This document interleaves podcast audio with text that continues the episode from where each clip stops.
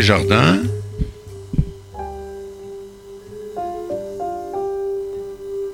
une émission proposée et animée par Jacques Benamou. Notre ingénieur du son, Monsieur Daniel Tapia.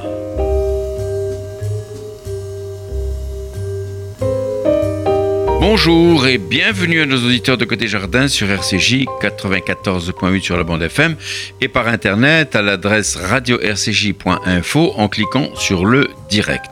Cette émission sera podcastée euh, demain ou plus tard et vous pourrez l'écouter par internet à l'adresse radio-rcj.info Côté Jardin. J'ai le grand plaisir d'accueillir aujourd'hui l'un des spécialistes, pour ne pas dire le spécialiste de l'université numérique et l'hôpital connecté vers un CHU, Centre hospitalo universitaire virtuel universel, le professeur Albert Claude Benamou. Professeur Albert Claude Benamou, bonjour. Bonjour. Professeur Albert Claude Benamou, vous êtes reconnu aujourd'hui comme le précurseur de l'université numérique et de l'hôpital connecté vers un CHU virtuel universel. CHU, Centre hospitalier universitaire. Vous êtes professeur agrégé de chirurgie vasculaire au CHU de la Pitié-Salpêtrière et à l'université Pierre et Marie Curie à Paris. Vous êtes membre associé de l'Académie nationale de chirurgie, fondateur de l'Université numérique francophone des sciences de la santé et du sport. Vous êtes chargé de mission auprès du recteur de l'Agence universitaire de la francophonie et conseiller pour le développement numérique du président de la Commission nationale française de l'UNESCO. Vous êtes également professeur honoraire à Médecine Sorbonne, Université de Paris 6. Vous êtes très proche du ministre de l'Éducation nationale, monsieur Blanquer. Je le dis quand même en passant. Je passe sur tous vos autres titres et fonctions pour ne pas trop égratigner votre modestie que je connais très grande. Vous avez écrit que le concept de CHU virtuel, combinaison des apports de la e-santé et du e-learning en santé, vous nous expliquerez tout à l'heure dans un instant ce que ça veut dire, s'appuie sur un usage innovant et avancé des technologies numériques, du haut débit, du Wi-Fi, des outils mobiles, des plateformes de communication numérique, de la réalité augmentée, de la gamification, ça vous allez dire ce que c'est, et des réseaux sociaux. Vous considérez qu'il semble désormais pensable de créer un centre hospitalo-universitaire, un CHU, reliant hôpitaux et universités de santé, numérisés et virtuels, du monde entier interconnecté sous la forme de vastes réseaux multipolaires, multilingues, multithématiques et transdisciplinaires, pouvant devenir un merveilleux outil pragmatique, efficient, économiquement rentable et solidaire. Quel vaste programme, professeur Benamou. Alors, mais tout d'abord, pour commencer, qu'est-ce qui vous a poussé vers la médecine? Mon, mon, amour de, de l'humain. De l'autre. Et de l'autre. Oui. Et de la souffrance de l'autre et de la compréhension de la souffrance et des manières d'y remédier. Euh, voilà, donc c'est un peu à la fois le, un mélange de d'intérêt pour euh, les sciences humaines, mhm. la compréhension de l'homme, là où il mhm. vit, euh, mhm. comment, etc. Et la compréhension des sciences un peu plus dures, fondamentales, allant même jusqu'à la chirurgie, puisque euh, mon métier était celui d'être chirurgien. Mais justement, euh, alors vous, vous êtes donc vous avez fait de la médecine et puis ensuite vous êtes orienté vers la chirurgie vasculaire. Alors la chirurgie vasculaire, mais euh, à travers toutes les spécialités, Dieu sait si en médecine il y en a des spécialités. Mais pourquoi la chirurgie vasculaire? Les petits vaisseaux comme ça dans le cerveau, un peu partout là, c'est extraordinaire. Qu'est-ce qui vous a attiré là? Parce que c'est c'est pas c'est pas facile. Vous n'avez pas été vers la facilité. Euh, la chirurgie vasculaire a été en, fait une découverte pendant mes études, et c'est souvent la rencontre entre un sujet et des hommes. Hein. et j'ai été, j'ai été marqué par euh, le compagnonnage avec des collègues avec un chef de clinique qui était dans un service de chirurgie générale mhm. et qui s'intéressait à la chirurgie vasculaire. Et il m'a fait rencontrer, par le plus grand des hasards, euh, l'agrégé de ce service à l'époque, euh, également à la Pitié-Salpêtrière, qui était un service de chirurgie générale. Et c'était le professeur Jean Nathalie, qui est devenu ensuite mon patron et qui est devenu le patron de la chirurgie vasculaire en, France pendant très longtemps. Et un leader. Et donc, c'est avec lui que j'ai pu faire ma carrière. On fait des miracles en chirurgie vasculaire. C'est un métier passionnant, extraordinaire, complètement évolutif. Il faut expliquer un petit peu à nos auditeurs la chirurgie vasculaire, les vaisseaux, tout ce qui se passe dans le cerveau, tout ce qui se passe ailleurs. Euh, la chirurgie intervient euh, au niveau des vaisseaux de différentes manières. Il y a deux manières de souffrir des, vaisseaux. C'est d'une part, soit ils se bouchent, Ah oui, bien et on a des infarctus, par exemple. Et puis les AVC, tout ça. Myocarde, du cerveau, d'intestin, de, euh, des ischémies aiguës des membres. donc c'est l'oblitération, la thrombose, la coagulation du sang, les plaques d'athérome. C'est donc les pathologies qui conduisent à ça. Et puis il y a une autre façon de, de souffrir des vaisseaux, c'est quand les vaisseaux se dilatent et deviennent, euh, dépassent leur limite normale de, de diamètre et deviennent anévrismaux. Donc, et là, d'une part, ils peuvent, au bout d'un certain temps, devenir très dangereux et mortels, puisqu'ils se rompent aussi bien dans le cerveau. Ça donne des hémorragies cérébrales. C'est une des plus grandes causes de mortalité. Euh, et donc, euh, c'est pareil au niveau du thorax, les anévrismes de la horte thoracique. Et là, c'est de la grande chirurgie, la chirurgie avec la circulation extracorporelle. C'est lié à la chirurgie cardiaque, euh, puisqu'on arrête mmh. le cœur, on met en hypothermie profonde le patient, ah, on arrête la circulation, on peut à ce moment-là couper euh, les zones qui sont malades et les remplacer avec des prothèses. C'est extraordinaire. Et puis, il y a une nouvelle évolution euh, extraordinaire aussi. C'est une discipline qui s'appelle la, chirurgie interventionnelle, qui mmh. n'est pas directement. On n'ouvre plus euh, le corps humain, mais on intervient par l'intérieur des vaisseaux. On fait monter des guides et des stents, des systèmes qui vont habiller l'intérieur d'une artère euh, la couvrir, soit pour lui redonner un diamètre pour que le sang repasse, ou bien pour couvrir et éviter la rupture. Et on le fait dans des vaisseaux de tout petit calibre au niveau du cerveau. C'est quoi le petit calibre? Un millimètre 2 à 3 mm. 3 mm. 3 mm. 3 mm. Rupture dans le cerveau. Et là, c'est la neuroradiologie interventionnelle euh, la plus pointue. On peut sauver des gens. Et on sauve des gens. On a sauvé ma sœur, ah ma sœur France, bien qui est pédiatre, qui a eu exactement ce type d'accident il y a trois ans. Et euh, entre le moment où elle a eu cette douleur dans le cerveau, dans la tête, le, le, SMUR dans une région de, du côté de Fréjus, elle va à Fréjus, on lui fait un scanner, hémorragie cérébrale, hélicoptère, CHU de Nice, neuroradiologie interventionnelle. En trois heures, elle a eu le stent qui lui a sauvé la vie à l'intérieur du cerveau, dans une micro-artère du cerveau. C'est extraordinaire. Ça, c'est vraiment une évolution considérable parce que maintenant, presque tous les CHU de France ont des, euh, services, de neuroradiologie interventionnelle extrêmement évolués. Euh, la France bénéficie euh, d'une haute technologie dans ce domaine. On parlera peut-être tout à l'heure de la crise des CHU. On va, on va, mais on va y arriver. C'est déjà une forme de réponse. Ah mais c'est formidable.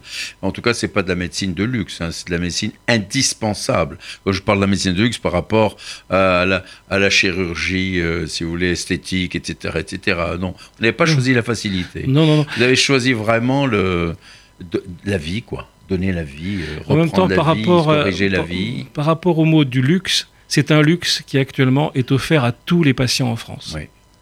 Quel que, soit leur niveau de revenu. Il peut être sauvé. Ils sont sauvés. Ça n'existe pas dans tous les pays du monde, loin de là. c'est formidable ça. Donc il faut être conscient de la chance eh de vivre en France de ce point de vue. C'est magnifique. Alors, professeur Albert Claude Benamou, quel est le cheminement qui vous a conduit à vous intéresser au numérique? Parce que la médecine, c'est une chose, c'est l'être humain, c'est la patte humaine, et le numérique, c'est autre chose. Alors, comment, vous avez fait ce cheminement? Expliquez-nous un petit peu. Alors, c'est un long cheminement parce qu'en fait, euh, il date d'avant le début des années 2000. 2000 euh, Oui, mmh. entre quatre. Euh, j'ai été nommé professeur de. Donc, a priori, un professeur est destiné plutôt à enseigner, à transmettre. Mais oui. Aussi bien à transmettre aux très jeunes Euh, que à ceux qui vont devenir les ouvriers de la chirurgie, les internes, les, chefs de clinique. Les ouvriers de la chirurgie, c'est très modeste ce que vous dites, c'est formidable. Mais c'est vrai. Et donc, j'ai toujours été passionné par euh, la transmission. Et quand on s'intéresse à la transmission, la pédagogie, aussi bien euh, par le compagnonnage, on tient la main de l'interne, on lui apprend à faire les bons gestes, mais on construit d'abord les bons gestes dans le cerveau. Le cerveau est le premier virtualisateur du réel. Quand je lave mes mains avant d'opérer mon patient, j'ai dans ma tête une stratégie. Je sais, a priori, je me représente ce que va être l'acte chirurgical que je vais devoir accomplir. Déjà, vous anticipez déjà. Et quand je lave mes mains avec mon chef de clinique, avec mon interne à côté de moi, je lui dis, Coco, est-ce que tu sais ce que tu veux lui faire à ce patient? Décris-moi ce que tu vas faire. Donc la virtualisation du réel, ça nous conduit directement au numérique. C'est l'anticipation. C'est l'anticipation. Ben Et la meilleure manière de virtualiser le réel, c'est un outil, c'est une technologie qui est euh, la digitalisation, ce qu'on appelle maintenant la numérisation. Alors, avec du 1 et du 1 et du 0, c'est ça la numérisation. on crée un langage numérique et donc on construit énormément de choses. On va en reparler. Mais alors de là justement, euh, de, la découverte, de, l'intérêt que vous avez au numérique, à l'université numérique, il y a quand même plus d'un pas. Hein?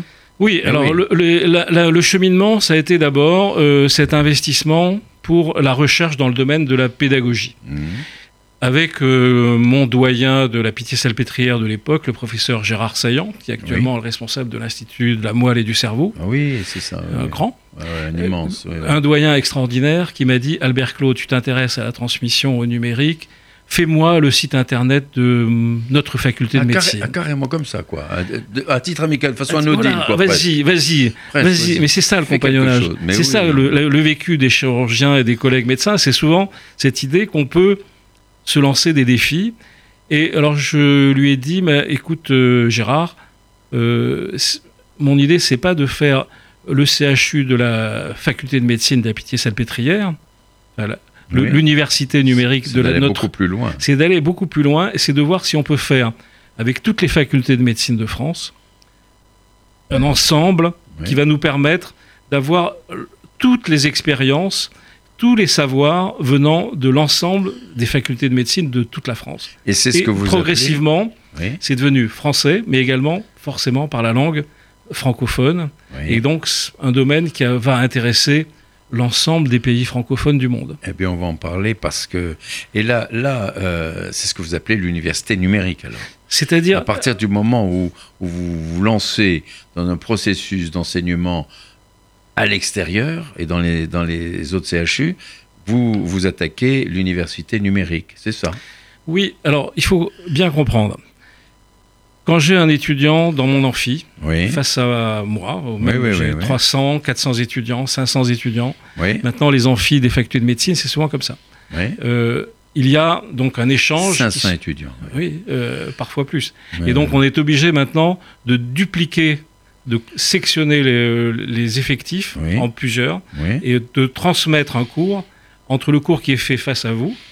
En réel. En réel. Euh, plusieurs amphis transmettent le cours sur un écran vidéo. D'accord. Donc l'idée que déjà un grand nombre d'étudiants dits présentiels, qui sont là, dans la fac, euh, puissent assister à un cours numérique qui est transmis par la télévision euh, interne, on, on, est déjà dans la numérisation du passage des connaissances vers les étudiants. Cette euh, numérisation, donc des contenus d'enseignement, peut être quasiment industrialisée. Pourquoi C'est comment? Extraordinaire. Toutes les... On y va. C'est extra... extraordinaire. Simplement, euh, simplement, mais à quel moment vous avez créé ça? Est-ce que vous avez une idée? Il y a combien d'années? Il y a combien de temps que vous avez créé Alors, ça? euh, À partir du défi et d'un peu de, lancé par Gérard Saillant, c'était dans les années 2000, 2000, au, début, au tout début des années 2000. Et on avait donc eu l'idée de créer une première réunion nationale avec euh, autour de la pédagogie du numérique Internet et pédagogie médicale. C'était comme ça que ça s'était appelé. Première réunion 2000. Mmh.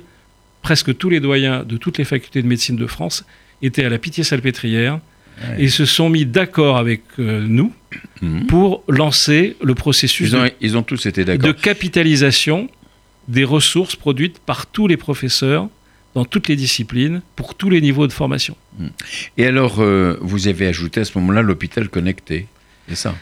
Alors, l'hôpital connecté, euh, c'est encore une autre évolution qui euh, s'est produite également dans le temps. Tout ça ne se produit pas... Ça s'est pas fait en même temps? C'était pas, pas concomitant? C'était pas... Tout le, la révolution numérique est quelque chose qui intervient dans la pratique médicale, de tous les jours. Mhm. Quand on fait un scanner, quand on fait une IRM, quand on fait. Euh, c'est ça le numérique. En oui, on numérise tout. Il faut dire, c'est ça. On, numérise, parce que tout ça se passe par des machines, des ordinateurs, la constitution dans des, énormes plateformes de ressources qui sont consultables euh, aussi bien instantanément qu'à distance et, euh, et à distance dans le temps. Bien sûr. Donc l'idée de vous avez un besoin, vous avez une hémorragie cérébrale. Euh, à Fréjus, on a fait ce scanner. On a découvert tout de suite ce qu'il y avait. L'image a été tout de suite transmise. À Nice, à l'hôpital. Par voie numérique, par l'Internet, donc par le numérique, dans le service de, qui va recevoir le patient et on prépare. Et toute la neurochirurgie actuellement, c'est la rapidité. Tout se passe au travers d'une transmission extrêmement rapide. Même euh, vous avez un malade qui va dans une ambulance du SAMU, euh, les premiers signes vont être enregistrés dans l'ambulance. Dans l'ambulance. Et tout de suite, les régulateurs du SAMU transmettent les informations aux services vers lesquels on dirige le patient. Et toute la garde de neurochirurgie en France actuellement, les, traumatismes, de les accidents de la route, etc., ou les grands malaises que les gens ont chez eux, euh, ou dans n'importe quelle situation, eh bien, le patient est pris en charge. Et tout de suite, on va faire la transmission de l'information. Donc la transmission de l'information est à la base de l'hôpital connecté. On est déjà dans l'hôpital connecté. C'est formidable. Donc, justement. Le lien entre mm, mm. l'université connectée et, et, l'hôpital eh ben connecté va se faire assez naturellement. Eh ben oui, bien sûr. Mais alors, comment cette idée-là que vous avez vu comment comment ça a été euh, euh, accueilli euh, Parce qu'il n'y avait pas de, personnalité sceptique dans le monde médical, disant mais c'est quoi cette histoire de, numérique, etc. Non, euh, il devait y en avoir, non? Vous savez, dès qu'on parle d'innovation, depuis Galilée, je, ne me compare pas à Galilée, loin de là. Mais, oh, mais vous êtes largement supérieur à Galilée, n'est-ce pas? L'idée, c'est que, vous savez, même quand on démontre l'évidence, il y a d'abord un phénomène de résistance à, l'innovation. C'est classique, c'est extrêmement banal. Toujours, C'est comme pour le chemin de fer à l'époque où il a été créé. Mais bien sûr. Eh ben, a, tous les vignerons, les viticulteurs, etc., voulaient absolument pas que le train passe dans, près de leur propriété, ils avaient peur que ça abîme le raisin. Donc vous, c'est exactement pareil. C'est la résistance négative. pour faire passer les idées, d'ailleurs, euh, euh, j'ai publié, parce que après, il y a la communication. Pour faire comprendre, bien sûr. il y a la communication. Et pour faire euh, avancer les idées, il faut communiquer et, euh, faire admettre d'abord à une petite euh, minorité, puis après, si c'est intéressant, vous faites la preuve du concept et vous avez un début d'adhésion qui va suivre une courbe, on appelle ça la courbe sinusoïdale de l'innovation, mmh, mmh. qui fait que la pente est plus ou moins importante. Elle peut être rapide comme ça dépend de, l'intensité que vous mettez à communiquer. En et l'intensité que vous mettez avec, avec votre foi. Et, la puissance que vous avez dans votre, euh, manière de transmettre. Et dans, credo. Votre, et dans votre J'ai écrit en, dans Le Monde, j'ai écrit un papier dans Le Monde en 1980, je me souviens plus de la date, 85 je crois. Oui, oui. donc 95. 95. Je pensais que vous n'étiez pas encore né, moi, à ce moment-là. Oui, 95. C'est tout juste. Hein euh, C'était le début de la réflexion sur la pédagogie numérique.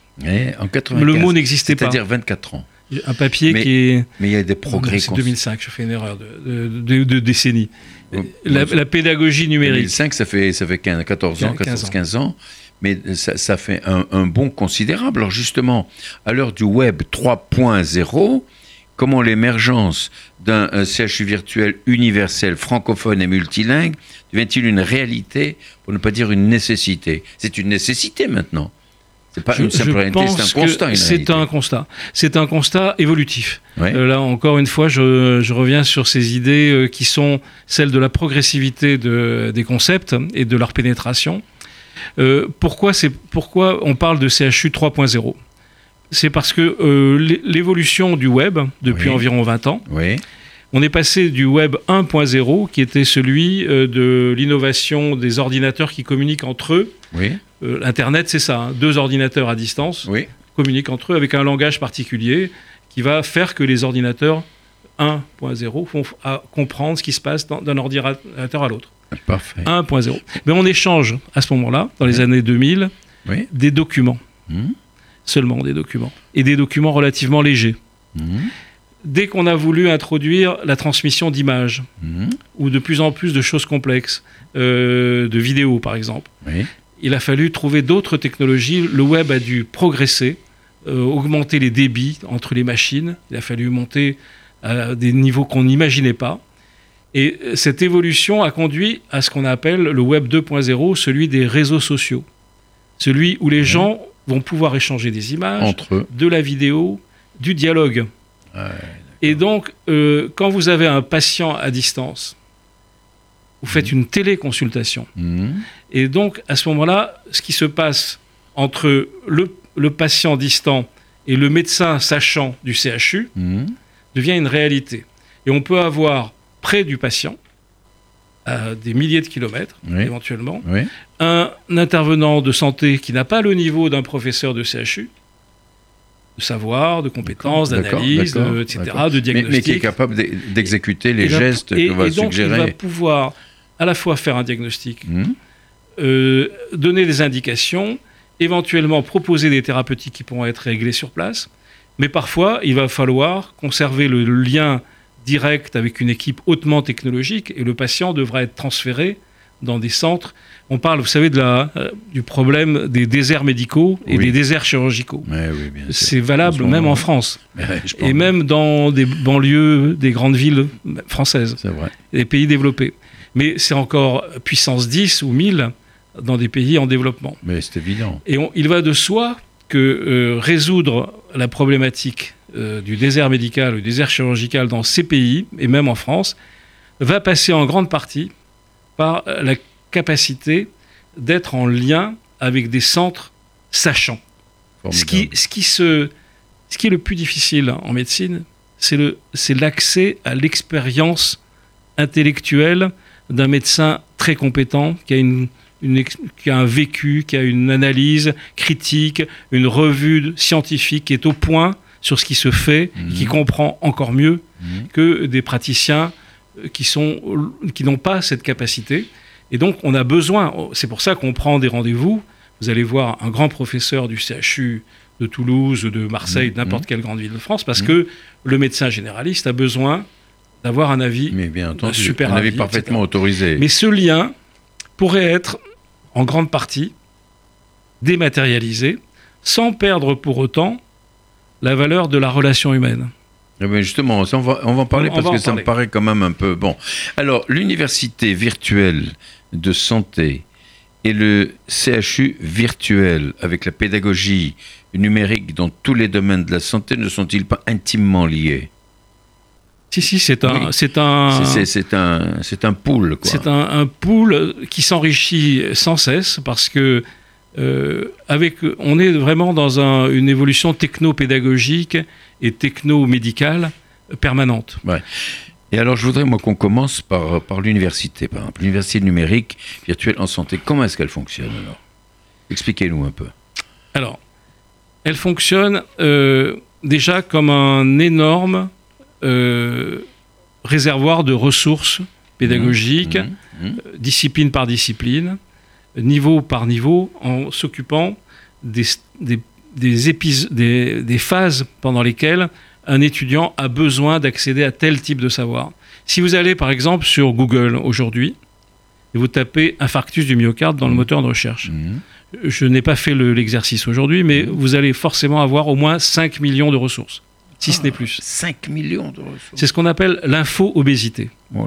C'est-à-dire, euh, c'est tellement riche maintenant l'espace numérique mondial, Mais tout le monde met son Et avis. tout le ou monde- quoi tout le monde, mais en même temps des gens très bien, des ressources remarquables.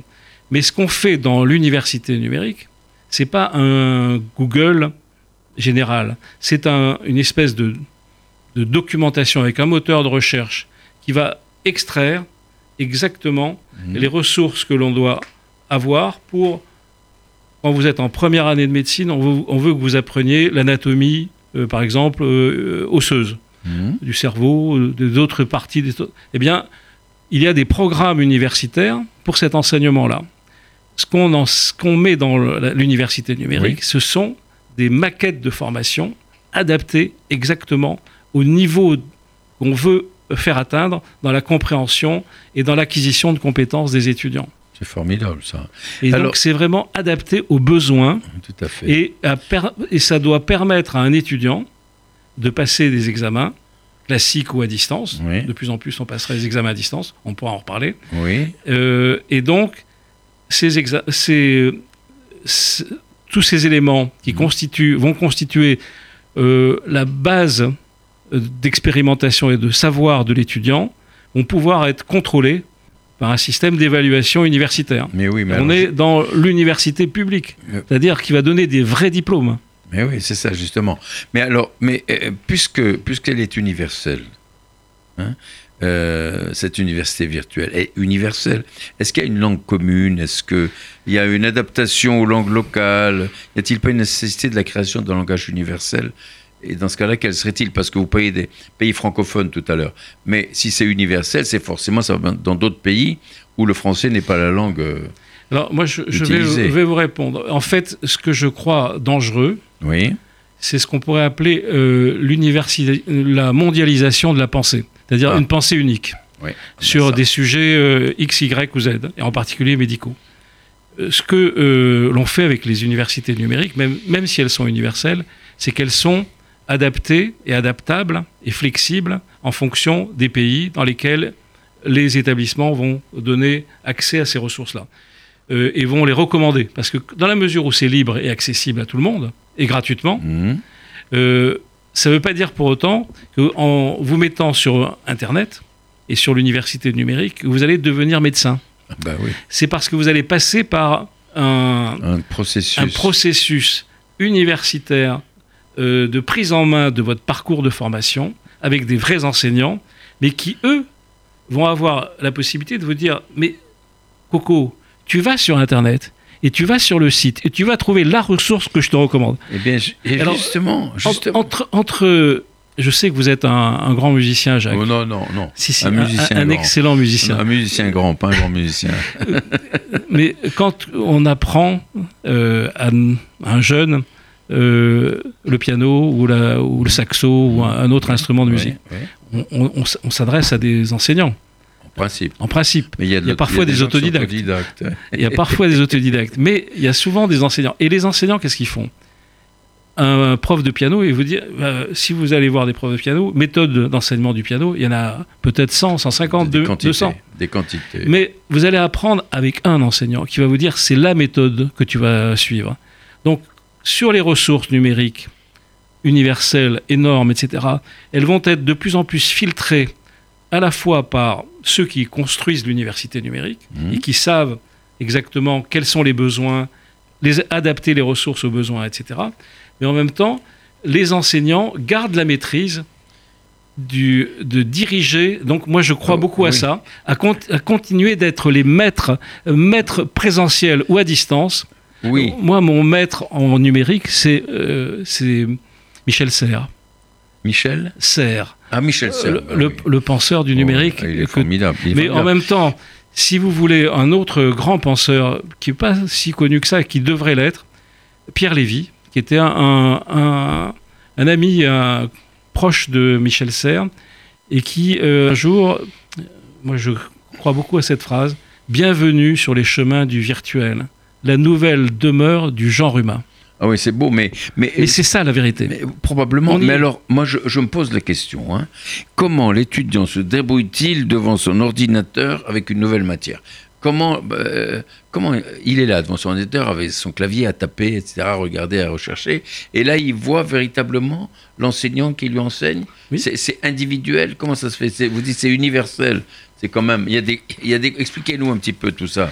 Comment ça marche là Alors on, passe du, de l'universel à la personnalisation eh ben, justement, Parce que quand vous êtes dans un amphi, alors pour reprendre la comparaison mhm. entre, euh, disons, l'enseignant unique et la masse qui est devant lui. Déjà, quand vous êtes dans un amphi avec 5 ou 600 étudiants, pour moi, les 500 étudiants qui sont en face de moi, c'est une boîte noire. Je ne sais pas ce qui se passe dans leur tête. C'est ça.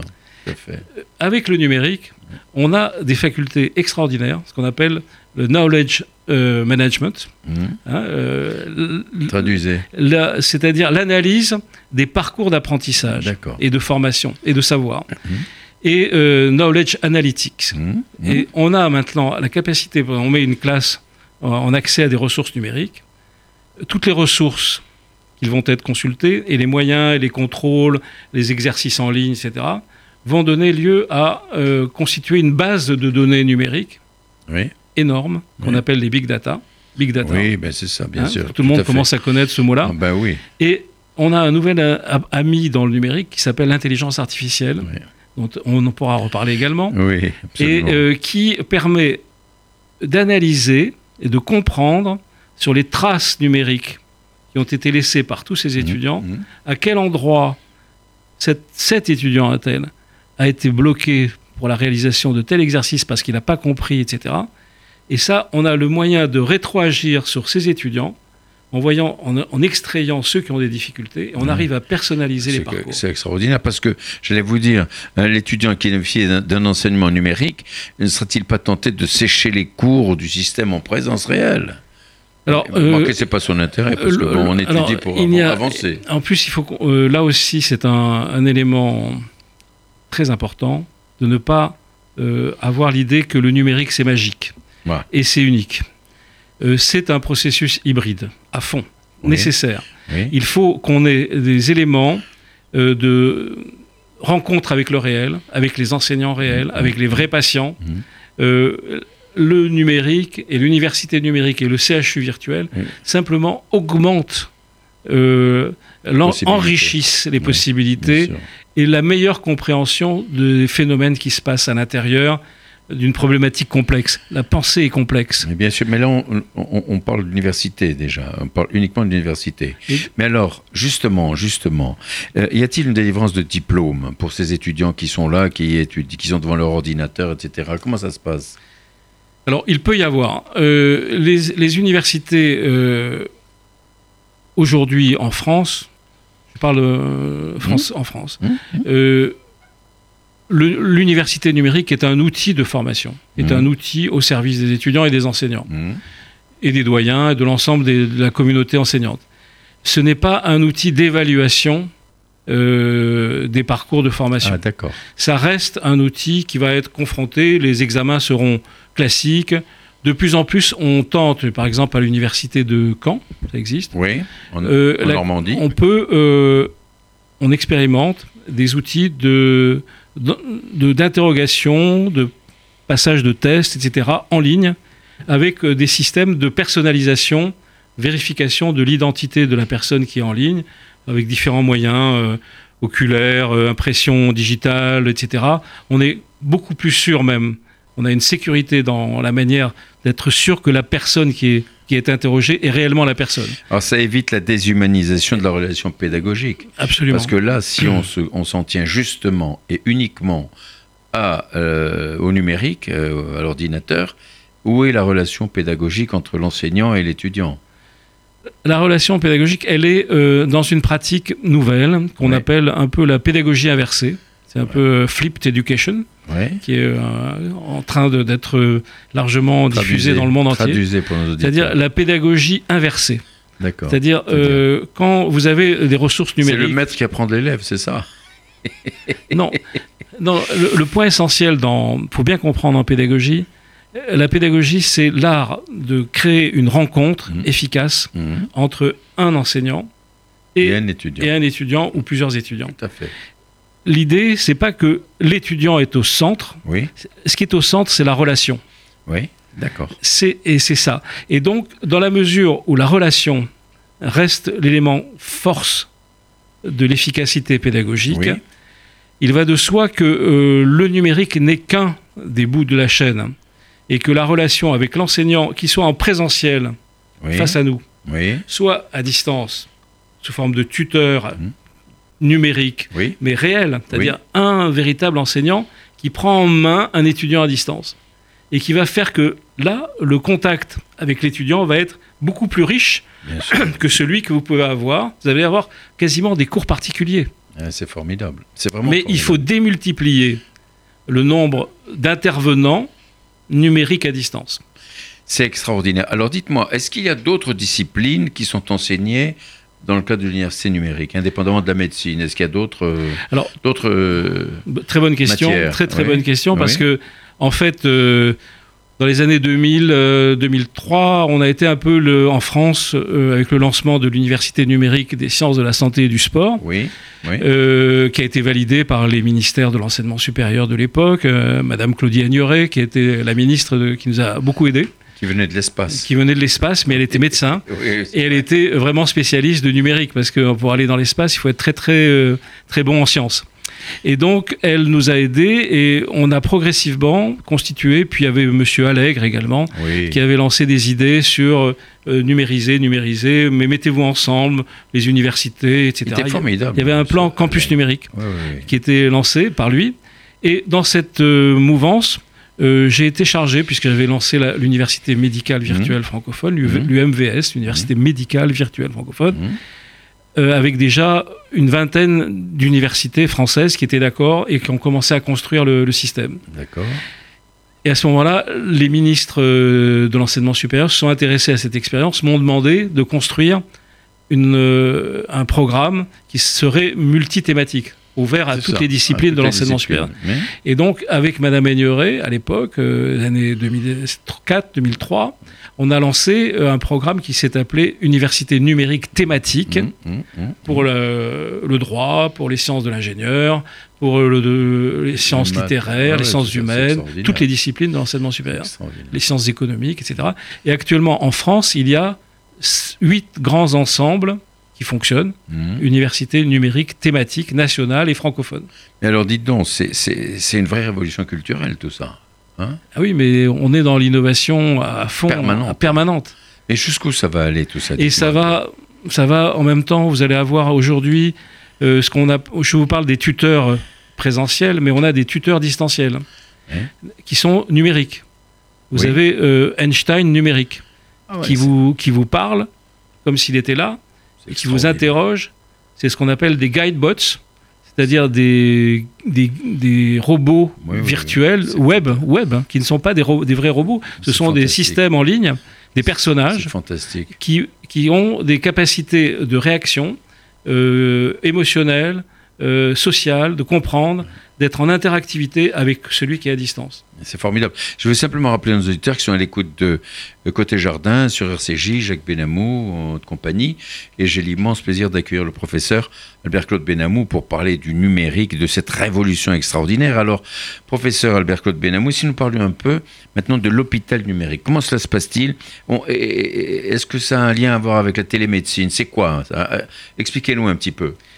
On n'a malheureusement pas beaucoup oui, de temps. Oui, on va, on va essayer d'aller vite, mais euh, en fait, euh, j'ai déjà, euh, déjà dit que une grande partie de la médecine est, passée au numérique par l'utilisation des examens, des systèmes de transmission. Mais, mais, quand on parle de la médecine, la consultation. Alors ça, c'est le développement de la télémédecine qui est de, enfin devient une réalité en France, puisque notre ministre actuel de la solidarité et de la santé, Madame Buzyn, a fait valoir que des actes de téléconsultation, dans un mmh. certain nombre de cas, mmh. elle a précisé le, périmètre, sont euh, remboursables par la sécurité sociale. Mais il n'y a pas un risque de, j'allais dire, de, perte de contact entre le médecin et son patient et le malade? Alors, il faut bien, c'est quand même, il faut, bien bien comprendre. Il faut le dire. Hein, il faut bien hein. comprendre. Et en plus, quand on parle de télémédecine, on, parle de télé. Il y a plusieurs euh, sous-ensembles qui sont importants, qui seraient importants de définir. Je ne sais pas si j'aurai le temps. Mais la téléconsultation est un des aspects les plus importants. Pourquoi? Parce que ça répond en, partie à la problématique des déserts médicaux.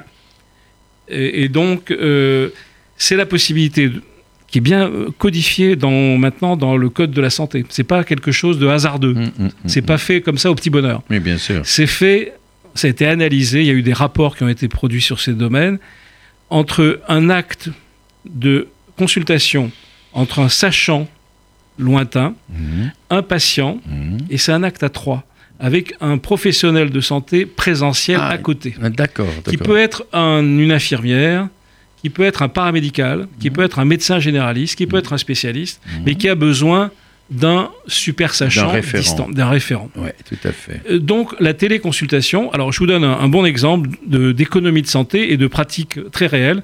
Euh, moi, en tant que professeur de chirurgie, quand j'opère un patient, je lui, de, je lui demande de revenir un mois après son opération pour contrôler son état, savoir si tout s'est bien passé, etc. Mmh, mmh, mmh. Dans 95% des cas, mes patients vont bien. Un simple lien à distance entre un, quelqu'un de mon équipe, un chef de clinique, un interne mmh. compétent, mmh, mmh. Prend, pourrait avoir un rendez-vous à distance avec le patient qui, lui, reste chez lui, ou, va au cabinet de son médecin local, mmh. n'aura pas à payer une ambulance pour aller au CHU prendre un rendez-vous, etc. Et il va avoir un avis sur le médecin euh, local dit mmh. euh, voilà, je constate ça. On pose des questions on a vraiment l'impression, on peut, comme si on touchait le patient, on lui demande de faire ça, etc. Ah vérifier la cicatrice, etc. Et le sachant à distance dit, bah écoutez, c'est très bien, monsieur. Euh, si jamais il y a un problème, vous reviendrez me voir et je vous donnerai un rendez-vous. Ce qui fait avec ce processus, euh, dans, comme dans 95% des cas, mes patients vont bien, je vais complètement alléger ma consultation de professeur à l'hôpital. Bien sûr. Et je vais pouvoir consacrer beaucoup plus de temps aux patients réellement qui en ont le plus besoin. Ah mais c'est vraiment extraordinaire. Alors, euh, professeur Benamou, euh, malheureusement, le temps passe trop vite. Vous évoquez la perspective du Web 4.0. Qu'est-ce que c'est? Qu'est-ce que ça veut dire? Très rapidement, si vous voulez. On, on entre là, aujourd'hui, dans les années 2020, dans euh, la, prochaine révolution, et qui est déjà à l'œuvre. C'est avec le, le Web 4.0, on arrive à connaître finalement les données d'un individu depuis euh, tout ce qu'il est, mhm. dans son relationnel, euh, son parcours, etc. Mais au-delà de ça, dans son intimité cellulaire, dans son ADN, on va pouvoir, et on appelle le Web 4.0 euh, le Web de l'ADN. Oh alors, avec à la fois. C'est un peu effrayant. Quand même. Avec à la fois un côté un, peu, effrayant. Ça fait peur. De rupture euh, de la confidentialité, de la surveillance généralisée. Euh, et en même temps, c'est le point de départ de la réflexion sur euh, l'homme augmenté et voir. Justement, c'est quoi l'homme augmenté? Alors, on parle beaucoup d'homme augmenté, il y a des articles dans les journaux, l'homme augmenté, etc. Quoi? Ça va pas être un robot quand même, l'homme augmenté? Alors il faut, il faut savoir que là, on est vraiment dans la, presque dans l'anticipation, presque dans la science-fiction, mais en même temps, on approche euh, une grande partie de l'homme bionique est devenue une réalité. Eh oui. Euh, c'est-à-dire que vous avez la possibilité d'avoir un, cœur artificiel, vous avez la possibilité d'avoir euh, un, pacemaker qui entraîne votre cœur avec une machine à l'intérieur ou à l'extérieur, etc. Et la possibilité progressivement de se dire que va, euh, on va arriver à une révolution qui fait conduire certaines personnes à penser qu'on on arrive vers l'éternité de l'homme, de la reproduction euh, possible, de toutes les caractéristiques d'un être humain, de son relationnel, qu'on va pouvoir le mettre en, conserve au travers de ces datas qui le, mhm. qui le définissent, mhm. même jusque dans son ADN, et que demain, vous allez pouvoir reparler peut-être dans quelques années, je serai plus de ce monde. Oh non, non, vous serez là, vous êtes éternel, enfin, tout le monde le mais sait. Mais je le serai au travers de mon avatar éternel qui va être mis dans une banque numérique. Et, je pourrai, avec toutes mes caractéristiques physiques, euh, relationnelles, etc., on pourra avoir accès à Jacques Benamou, tel qu'il est aujourd'hui, mais dans 40 ou dans 50 ans. Ah ben dis donc, je préférais être là, moi. Et vous aussi, On est tous là. Hors taxe.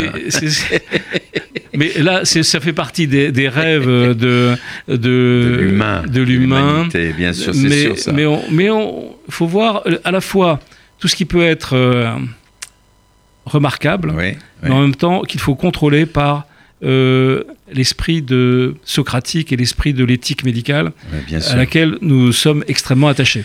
Alors écoutez, on arrive vraiment au terme de notre émission. Alors dans un domaine plus prosaïque, euh, que pensez-vous des problèmes actuels de l'hôpital? Parce qu'on en parle, euh, on en parle, on en parle, on en parle. Comment est-ce qu'on va sortir de ces, problèmes, ces difficultés?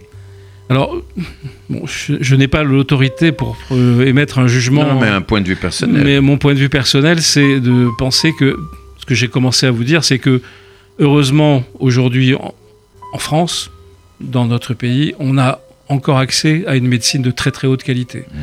Que euh, c'est vrai que euh, ce qui est le plus difficile, c'est l'organisationnel, c'est la transformation de l'organisation des territoires de santé. Puisqu'il y a des, des, déserts médicaux ou des déserts chirurgicaux, la problématique essentielle à laquelle euh, nos ministères, celui-ci, mais peut-être plus que ceux d'avant, mais presque tous, ont essayé de trouver des solutions. Les solutions sont complexes, passer par une réhumanisation euh, des urgences, passer par une réintégration des personnels libéraux, en particulier des médecins généralistes, dans un tour de garde obligatoire mhm. Est-ce qu'un pharmacien libéral décide de son lieu d'installation et des jours de garde? Ah, ça c'est autre chose. Il y participe obligatoirement. En tout cas, vous terminez par une question. La question, c'est que un médecin dit libéral, mhm. qui, qui, est financé finalement par des fonds publics mhm. qui viennent de la sécurité sociale et de la solidarité nationale, mhm. euh, a des obligations autant que des, autant que des, des, pouvoirs, et il faut qu'il euh, qu'il se considère. Alors, je suis pas. Peut-être que je vais heurter certains syndicalistes médicaux, mais je pense qu'il est nécessaire de re-responsabiliser. On fait partie d'un système de santé de H Z. Quand on est, quand on est dans un hôpital public, c'est une évidence. Mais quand on est même dans un système dit libéral et privé, c'est aussi une obligation. Eh bien, ce sera le mot de la fin. Professeur Albert moi je vous remercie beaucoup. Merci à vous. Je vous rappelle que vous êtes à l'écoute de Côté Jardin sur RCJ 94.8 sur bande FM et par Internet à l'adresse radio-rcj.info. Vous pouvez écouter cette émission en podcast aussi également à l'adresse, la même adresse, radio-rcj.info côté jardin. En votre compagnie, Jacques Benamou, j'ai eu l'immense plaisir d'accueillir le professeur Albert-Claude Benamou, qui est vraiment le spécialiste de tout ce qui est numérique dans le domaine de la santé. Merci. Au revoir, professeur Benamou. Merci beaucoup. Hein. Merci, cher Jacques. Au revoir. Et à bientôt. Et bravo hein, à Radio RCJ. Merci beaucoup.